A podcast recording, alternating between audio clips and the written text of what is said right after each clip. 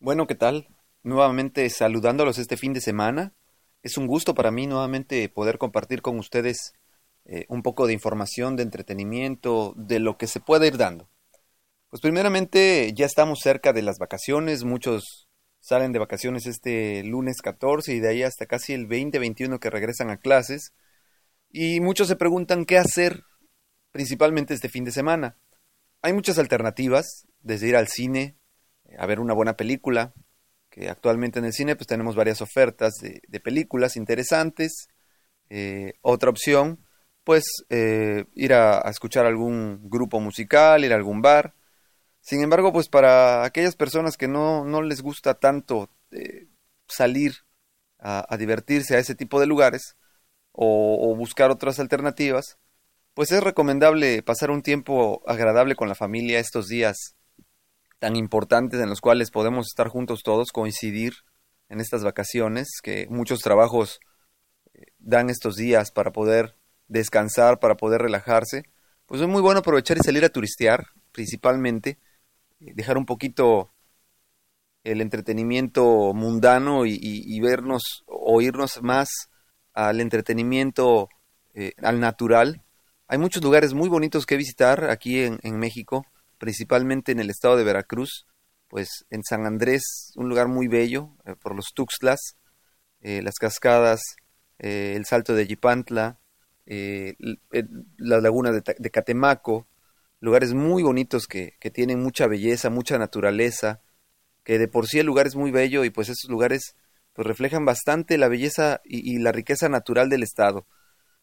Otra cosa más que podemos visitar pues es Tajín, que aunque ya pasó la moda de Tajín ahorita el 21 de marzo, que todos fueron entre comillas a cargarse las pilas por el eh, equinoccio de primavera, pues bueno, eh, es importante conocer más de este, de este lugar mítico tan hermoso, poder visitarlo, visitar este, otros lugares de aquí cerca, por ejemplo, tenemos en la ciudad de Orizaba eh, los 500 escalones, tenemos el Cerro del Borrego, actualmente, eh, la laguna de Nogales, el, Rincón de las Doncellas en la ciudad, eh, en Ciudad Mendoza, o Nogales también, eh, y así hay muchos lugares que podemos descubrir que realmente no le piden nada en absoluto a otros lugares de, otros estados de la República o inclusive lugares de, de, carácter internacional. ¿no? Tenemos, tenemos gran, gran atractivo. Las playas en Veracruz, hay lugares muy atractivos para ir a tomar el sol un rato, eh, divertirse con la familia, nadar en la playa un rato también y, lograr así conocer un poquito más nuestro estado. E, es muy bonito conocer la naturaleza, sobre todo que los niños actualmente convivan con ella, porque al nivel tecnológico que estamos actualmente, pues los niños se la viven o en el PlayStation o en el Internet o en el celular o, o chateando o whatsappeando y pues muchos de nosotros recordaremos cuando nos tocó en alguna etapa de nuestra vida pues era de que chamaco termina la tarea y te sales a jugar, ¿no? andar en bicicleta, a jugar fútbol, a jugar escondidas, a jugar correteadas, donde nos raspábamos, donde nos ensuciábamos, donde nos mojábamos y crecimos saludables y felices.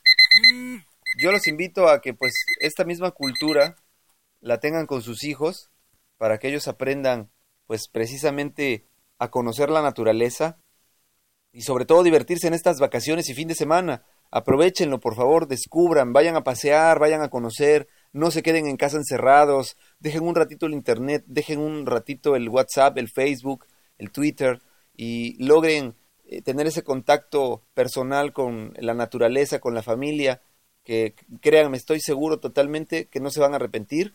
Me gustaría mucho me compartan qué vieron, sus experiencias, cómo les fue, qué sintieron estar en familia y sobre todo pues que me dejen críticas constructivas sobre este podcast.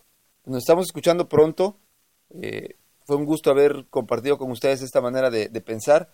Y pues cualquier tema que quieran ver, mándenme por favor al Facebook, al Twitter eh, o aquí mismo en el speaker, déjenme algún comentario para poder seguir brindándoles quizás contenidos de mejor calidad. Pues diviértanse mucho, que tengan excelente viernes, excelente fin de semana y pues a darle duro y a divertirse. Hasta luego. Ohio, ready for some quick mental health facts? Let's go. Nearly 2 million Ohioans live with a mental health condition. In the US, more than 50% of people will be diagnosed with a mental illness in their lifetime. Depression is a leading cause of disability worldwide. So, why are some of us still stigmatizing people living with a mental health condition when we know all of this? Let's listen to the facts and beat the stigma.